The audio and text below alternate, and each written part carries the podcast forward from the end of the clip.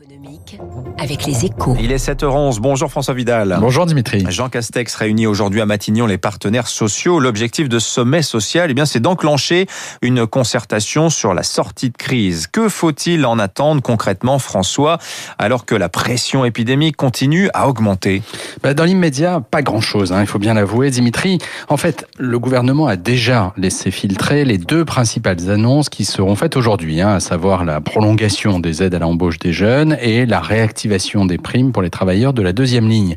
Mais cela ne veut pas dire pour autant que ce sommet ne servira à rien ou qu'il est voué à l'échec. Hein, au contraire, côté gouvernement en tout cas, on veut clairement l'utiliser pour commencer à préparer avec les partenaires sociaux les conséquences de la fin du quoi qu'il en coûte.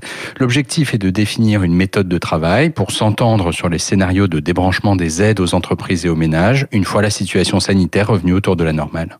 Étant donné la pauvreté du dialogue social depuis 2017, François, euh, en témoigne encore récemment la relance au forceps hein, de la réforme de l'assurance chômage. Euh, la partie va être compliquée quand même. Hein. Oui, en, début de quinquennat, Emmanuel Macron n'avait effectivement pas été tendre avec ses corps euh, intermédiaires qu'il jugeait dépassés et même inutiles. Mais le Covid a changé la donne hein, et sur deux fronts. D'abord, l'exécutif politiquement isolé à un an de la présidentielle a absolument besoin d'alliés pour construire la sortie de crise.